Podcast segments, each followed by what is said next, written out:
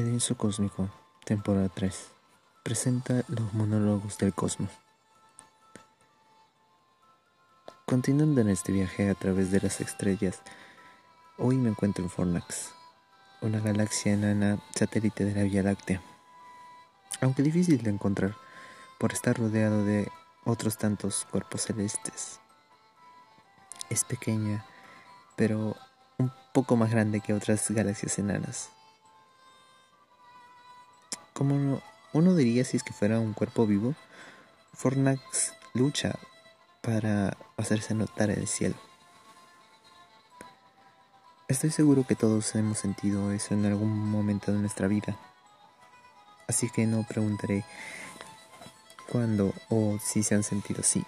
Y bueno, pasaré a contar qué fue lo que ocurrió en el momento o en el tiempo más vulnerable de mi historia o de mi pequeña existencia, no sé. Claro, según la experiencia humana escrita y sabida. Por eso este episodio le he titulado El closet dentro del closet.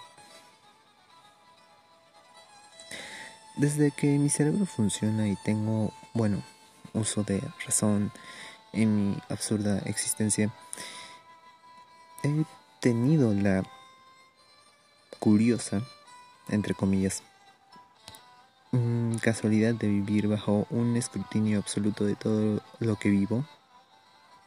Por ejemplo, lo que escucho, lo que como, lo que escribo, lo que observo, lo que me guste. Y no, no solo hablo de mi familia. Alguna vez, bueno, demasiadas veces, se ha cruzado gente rara que decide ser honesto brutalmente de la nada y empieza a cuestionar si eso solía pasar, solía pasar muchas veces. Mm, claro que si al menos hubiera crecido en circunstancias distintas, probablemente les hubiera mandado al demonio con sus críticas que muchas veces resultaban bastante duras, aun para un infante. Pero tal vez yo fui muy amable al creer que tenían algo de razón en lo que decían. Mm, para dar un ejemplo más concreto y lo puedan visualizar, es cuando, mm, por ejemplo, jugaba fútbol. A la fuerza, claro.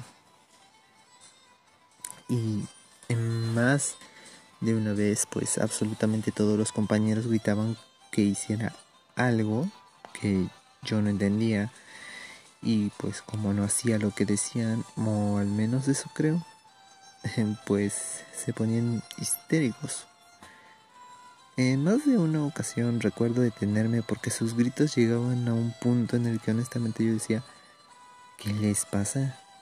O sea, ¿es, un juego? Porque gritan como si estuvieran a punto de morirse. Uno entiende el, el entusiasmo, pero yo lo que veía era toxicidad pura. Y bueno, violencia de alguna forma, porque estaban gritando todos en conjunto a la vez. O sea, no se entiende eso. Yo lo sentía demasiado tóxico. Ahora, imagínense vivir en una sociedad que hace eso todo el tiempo. Honestamente, que se la viven criticando todo lo que haces, pues es algo desgastante. Es insufrible. Eso, digamos que fue lo que me hizo guardiar demasiadas veces silencio acerca de las de mi vida privada. O la que tuviera que tampoco era mucha. Pero cómo compartir en esas condiciones o sea cómo compartirías eso con otra gente cuando sabes que la otra persona simplemente se la pasa criticando todo lo que haces Desafortunadamente eso no cambió con los años. En realidad empeoró las cosas. O sea, no bastaba con que fuera el, el, el que el aparentemente estudioso que le gustara cantar y por lo tan y que tampoco no le gustaba el fútbol. También era el que le prefería ver dibujos animados y escuchaba música en japonés, bueno, los openings o en inglés. Ahora sí, es cierto, varios de los que me oyen pueden hacerse, pueden quedar con cara de, ya, ¿y eso qué? Pues pasa lo que les comenté en un principio. Las personas con las que me encontraba alrededor, o extraños, tenían una tendencia a criticar todos mis gustos de una forma muy feroz. Y los argumentos eran bastante ridículos. Y varios con tendencia a la xenofobia. Claro, en aquel tiempo no tenía la fuerza que ahora para defender mis gustos. Eso solo lo aprendí con el tiempo. Y como el 90% de las cosas que hacía, pues por mi cuenta. Ahora, ¿a qué viene toda esta explicación larga? A que, bueno, esa batalla interna y externa, pues hizo que la historia central de este episodio, pues fuera menos traumático. Ahora, si en otros relatos bien dije que no tenía intereses amorosos durante primaria y secundaria, y por un instante creí que eso era un problema porque mm, hablemos del año 2008-2010. O sea, es eh, son años en los que el tema de la sexualidad en Peruquistán pues seguía siendo una incógnita. Claro que ahora no ha cambiado mucho, pero era mucho peor en aquel entonces. Y sí, estoy hablando 2010. Y bueno, es otro tema porque, al que tampoco había prestado mucha atención porque nunca había tenido la oportunidad de que aparezca esa persona que me haría cambiar de opinión. Y por si no lo menciono por enésima vez, es que estaba enfocado en mantener mi apoyo económico, tanto en el colegio como en la universidad. No es que consideraba tener tiempo para aquello, lo que pensaban eran trivialidades hasta que llegó un fin del año 2010 en un viaje que me tomaría meses descubriría que tal vez no era tan asexual como pensaba y que si y bueno todo estaría bien de alguna forma no era otro caso de los ya tantos gustos que me apartaban supuestamente de la sociedad. Y sería un problema. En aquel momento lo pensé, que si no me había muerto de los otros juicios políticos de la gente histérica y extraña, pues esto tampoco. Y acá hago un punto aparte para aclarar algo. El proceso de autoaceptación respecto de mi orientación fue una cuestión de horas cuando yo tenía 20 años.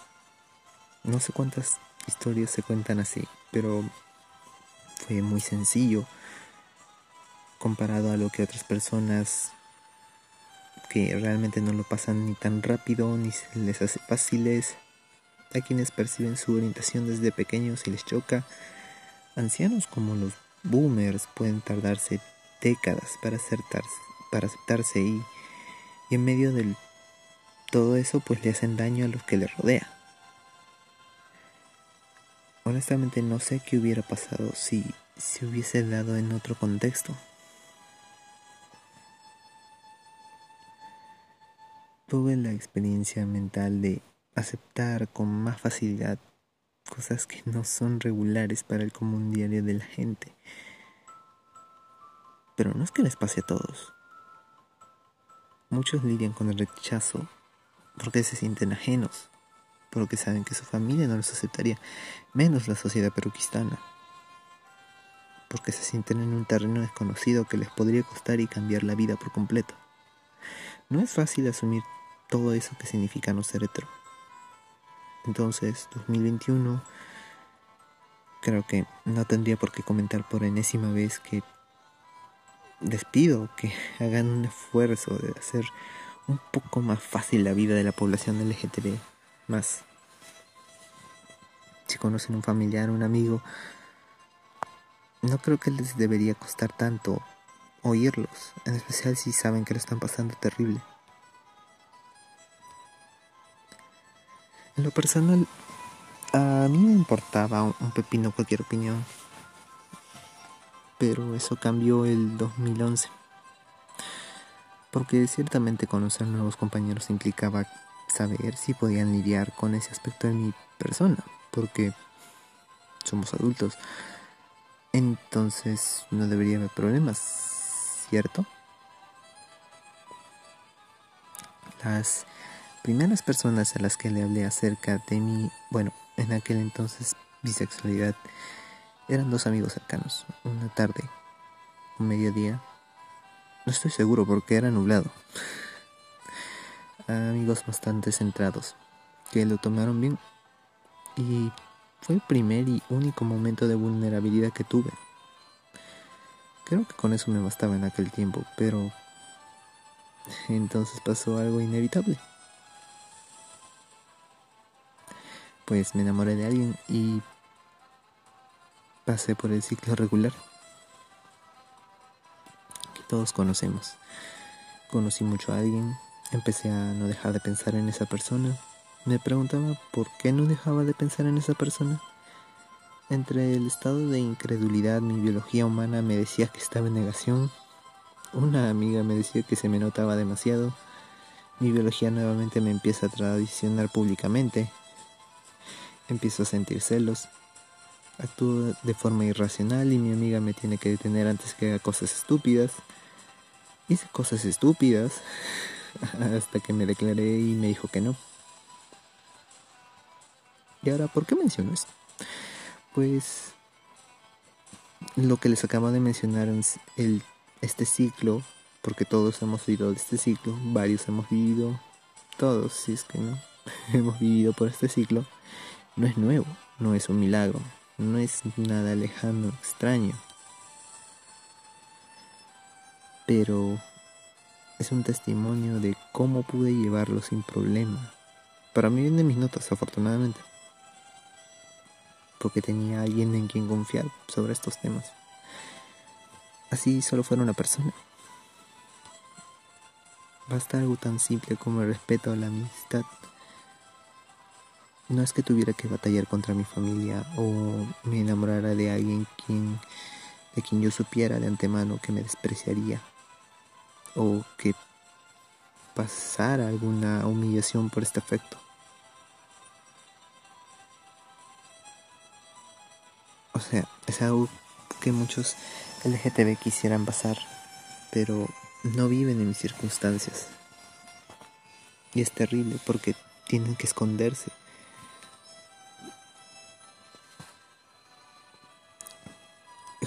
se esconden por un miedo con el que tienen que vivir constantemente y no es justo. Yo habré terminado con el corazón roto, pero al día siguiente podía despertar en mi cuarto y continuar mi vida. Y hablando de continuar mi vida, me di cuenta que es genial poder contar con amigos que te conocen, pero en el único no hetero del grupo. Entonces la pregunta es obvia. ¿Dónde conoces más gente LGTB en la universidad? No es que haya un letrero enorme que diga aquí hay LGTB. No, eso pensaba. Resulta que sí había gente con un letrero enorme. Había una leyenda local en un grupo de la universidad cuyos stickers podías encontrar de vez en cuando. Y así fue que los localicé. Me enteré que tendrían una reunión y simplemente me invitaron. Me sentí un tanto extraño porque cuando me preguntaban, ¿y por qué estás aquí? Mi respuesta era pues no conozco más personas LGTB. Eran personas agradables, claramente muy opuestas a mi entorno. Y no sentía que encajaba desde el inicio. Pero siendo francos, no es que sintiera que una vez encajara en alguna parte, so. Entonces, ¿por qué no intentarlo? Entonces, empecé a compartir más tiempo con ellos. Y bueno, todo esto ocurrió 2012, entonces... Y fines 2012. Entonces fue que el 2013 fue el año del activismo. Aunque estoy seguro que si cierto miembro del grupo en el que estuve ayer a esto estaría echando fuego por la boca. Porque obviamente no, no me considero activista per se. Aunque intenté serlo. Y bueno, tenía que descubrir qué significaba. Y ver si realmente tenía sentido. Aprender más de este conjunto. Bueno, ciertamente aprendí algo muy importante de este cierto miembro. Que hablamos de una población y no de una comunidad. Porque realmente nada une a los LGTB bajo un sentido de comunidad. Nada, absolutamente nada los une. Por eso es que cuando hablan de, la de los LGTB, es mejor que los traten de población y no de comunidad. Los años siguientes me ayudaron a entender que si, por ejemplo, lo que acabo de mencionar no se acepta, pues van a seguir divididos. Sobre todo en Peroquistán, donde hay mismas divisiones por múltiples motivos. Ahora, yo participaba de las actividades cuando, bueno, cuando yo ya me reunía con ellos. Era interesante conocer sus opiniones y conocer todo ese espacio alejado de la facultad donde estudiaba. Me parecía algo que podía hacer para involucrarme más con, bueno, con las personas en general, porque vaya que no tenía ningún motivo para congeniar con la sociedad. Entonces, hey, acá hay más gente segregada por la sociedad, entonces podemos formar un lazo. O eso pensaba en aquel entonces. Conforme avanzaba el tiempo, noté que ciertos detalles, por ejemplo, que sus reuniones terminaban en cuasi fiestas, que los momentos de compartir eran como los de cualquier grupo universitario regular. Y por supuesto cuando iba a las discotecas pues terminaba por mi cuenta, porque ellos iban con sus agarres. Al final crear algún vínculo era muy complicado. Aunque sí agradezco a los que me ayudaron a intentar integrarme. Solo que nada de eso era lo que yo buscaba. No llegaba a, tener un motivo para confiar.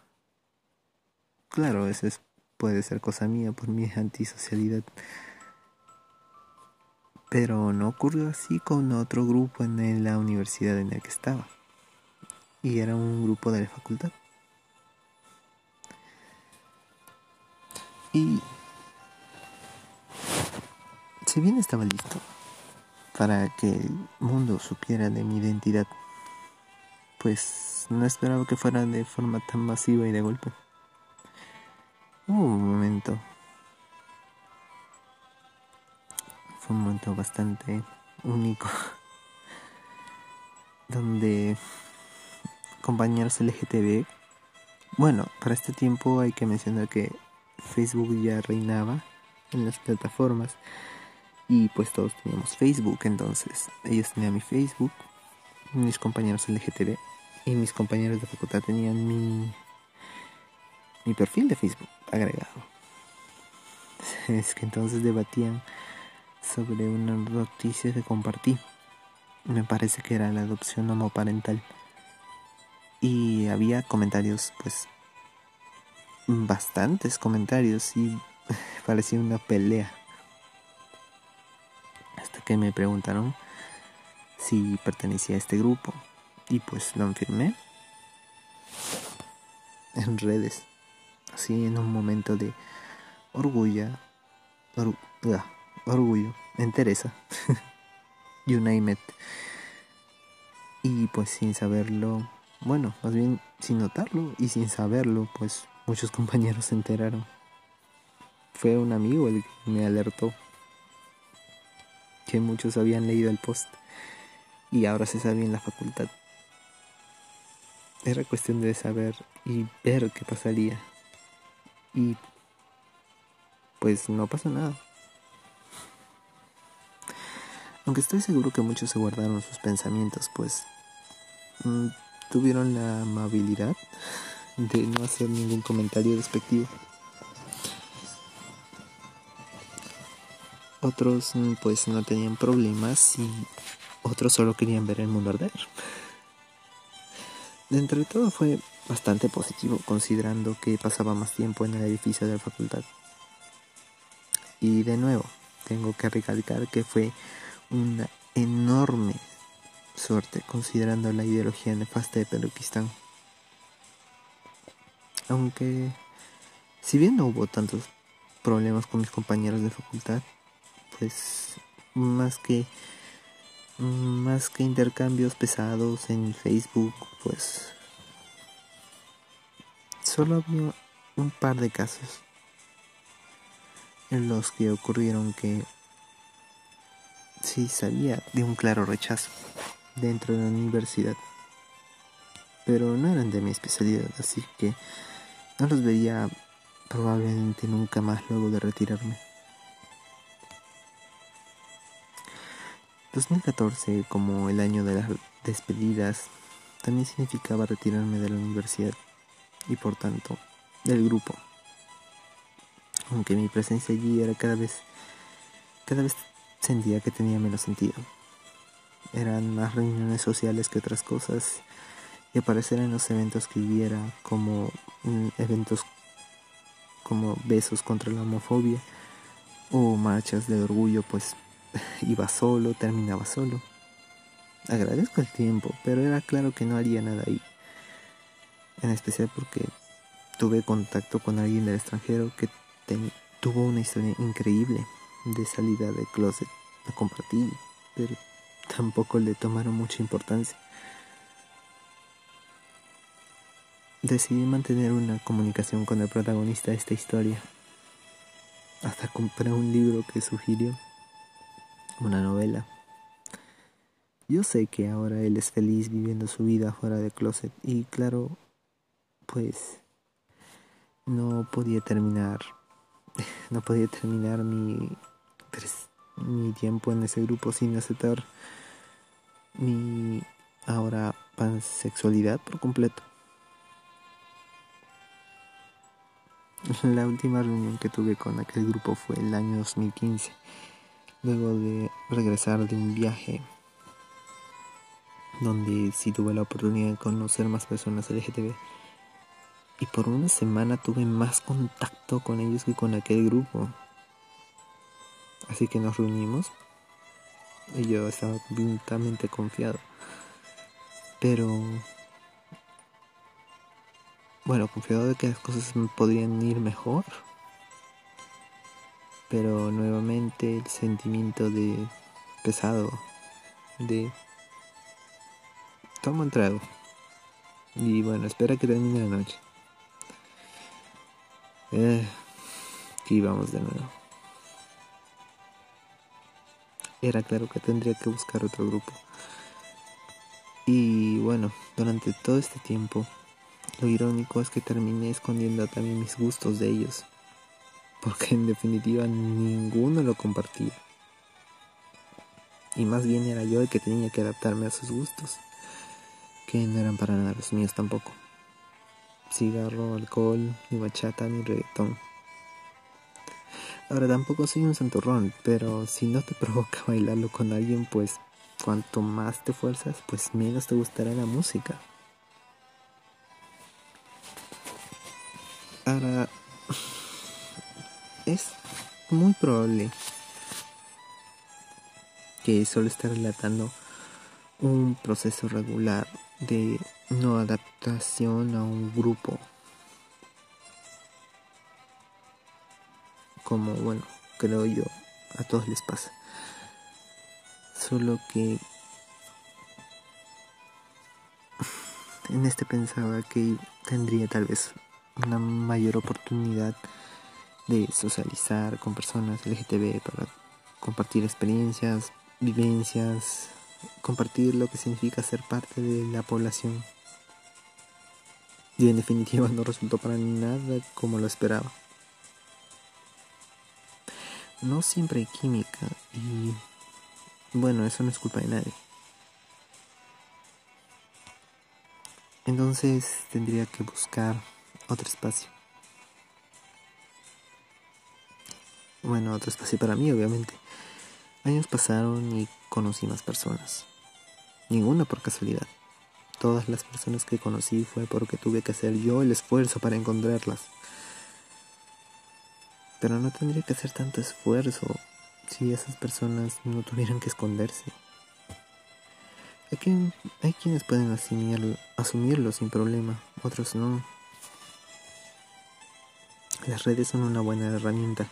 Claro que no es el mejor cuento de hadas para contar en el futuro si la relación evolucionara, pero en una sociedad como la peruquistaní hay que actuar como agente secreto para evitar que otros afecten nuestro desarrollo. Y bueno, sacamos lo mejor librados posible. ¿Esta historia continuará? Pues sí. La lucha por ser considerado un humano más y no un alien, pues nunca acaba. Citando a Kennedy Davenport, The struggle is real. La lucha es real. Y añadiré, la lucha es real aun si no la ves. Este ha sido Edu J de la Vía Láctea, atravesando el universo para llegar a mi destino.